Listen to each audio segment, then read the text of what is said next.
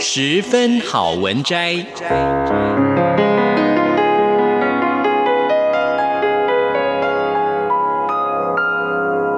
十分钟的心灵补给站。无论是快乐还是悲伤，不管是白天或是黑夜，阅读一篇好文章，也许只要短短十分钟，却能在你的心头低回，往复不已。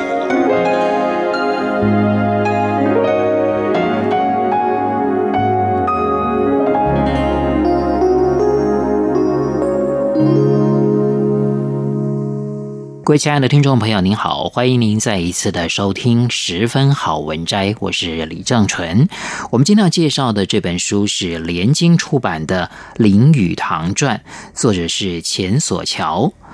林语堂是著名的文学家，也是哲学家。他的中文、英文、德文的三语创作是展露中国现代文化最重要的遗产之一。林语堂的跨文化心路历程是现代中国文化体验的一面镜子。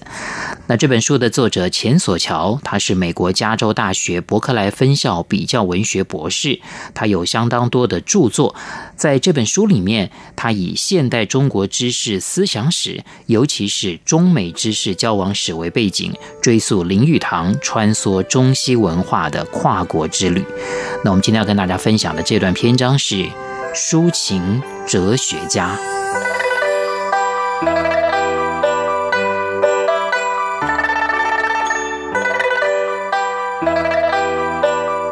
二十世纪共产主义风行中国与世界，林语堂的抗争不失豁达胸怀。他用历史长镜头审视，认定共产主义因其非人性独裁性必然失败。用林语堂幽默说法，孔夫子必将战胜马克思。林语堂致力于对中国传统文化，无论道家或儒家的现代化阐释，这个态度跟胡适、鲁迅反传统姿态大异其趣。说来奇怪，这首先源于林语堂的基督徒家庭背景。林语堂出生于基督徒家庭，中国文化对他既是本土的，又是异化的。十岁离家上厦门教会学堂，很早便让他接触外面的世界。上海圣约翰大学毕业的时候，林语堂已经被培养成西式绅士，不仅能够说流利英语，还擅长英文文学创作。这个时候，新文化运动方兴未艾，陈独秀、胡适号召青年重估一切价值，对中国传统文化发起全面攻击。林语堂发现自己和这种反传统风气很难对接。因为自己从教会学校毕业，传统文化知识有很大漏洞。林语堂觉得自己首要问题不是反传统，而是恶补教会学校教育所忽视的传统文化知识，以便融入当时中国的知识氛围。终其一生，林语堂一直不忘批评传教事业在中国基督徒和非基督徒之间筑了一堵墙。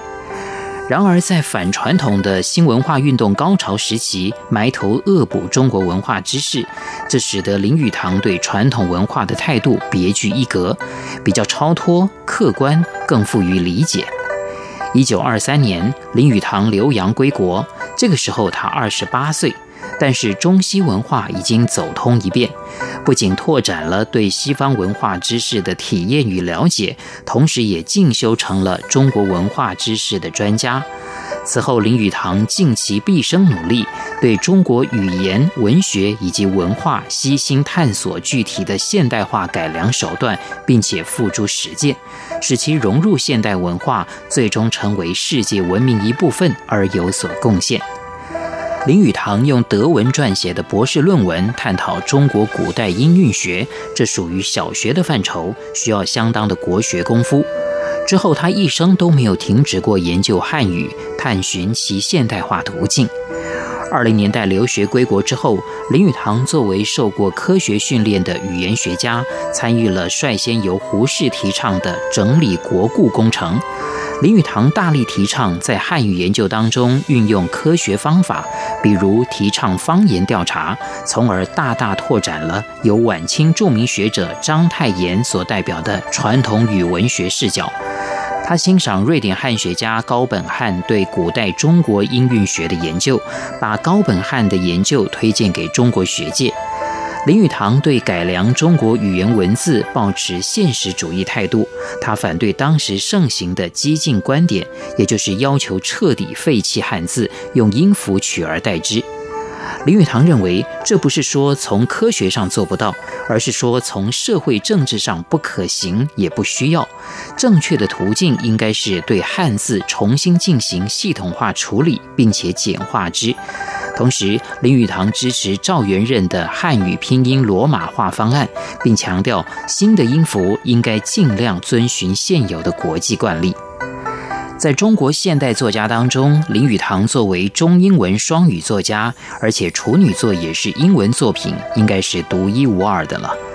林语堂对现代中国文学的主要贡献，在于引进西方文化的幽默概念。幽默这一现代汉语新词，正是由林语堂所敲定，并且已经成为现代汉语常用词。幽默是西方文化主要特征之一。林语堂选定幽默进行跨文化翻译，当然有赖于其对西方文化深厚的功底与敏锐的洞察力。林语堂此举旨在使传统文化摆脱宋明理学的教条跟束缚，让中国文学与文化达成现代化转型，提倡生动活泼、平易近人的文体，旨在引入新的世界观。这种对中国文学文化的现代化策略，也贯穿于林语堂大量英文著述当中。林语堂的英文创作，他的对象当然是西方读者，但其主要观点及其文化策略，和他三零年代在上海创作的中英文著述一脉相承，没有本质区分。不同的是，林语堂这套跨文化话语在三零年代中国备受争议，甚至遭到批评围剿，在美国却大受欢迎，雅俗共赏，奉以中国哲学家美誉，畅销书一本接着一本。林语堂在美国的创作大部分可以看作跨文化翻译，例如重写中国小说、转述中国文学艺术思想、重释中国哲理智慧等。在许多著作当中，林语堂把中国文化智慧介绍给英语读者，而并不是学术性的试图把中国文化的原汁原味呈现给西方读者。以原汁原味为衡量标准来阅读林语堂智慧，或许就落入所谓本质主义或东方主义模式。反正不对林语堂的套路。林语堂的智慧必须有销量，旨在产生功效，对中西方当代文化有所贡献。林语堂晚年移居台湾，重新开始中文创作。这个时候，林语堂着重关注的文化议题之一，是要纠正新文化运动某些激进反传统思潮，比如遗骨风气。林语堂对中国文化现代化转型不是只说不做。语言学上，林语堂发明了中文打字机；文学上，林语堂翻译《红楼梦》。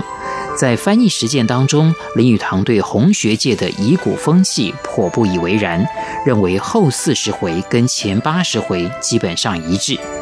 林语堂警告：遗骨若过火，传统文本很容易轻率地被怀疑掉，还假借科学方法的名义。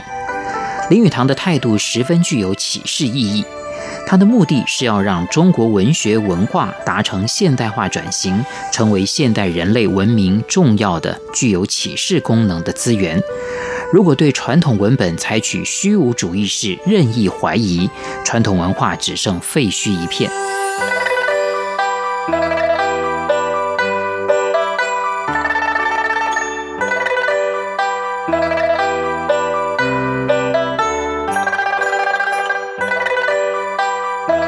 各位亲爱的听众朋友，我们今天所介绍的这本书是连经出版的《林语堂传》，作者是钱索桥。非常谢谢您的收听，我是李正淳，我们下一次空中再会。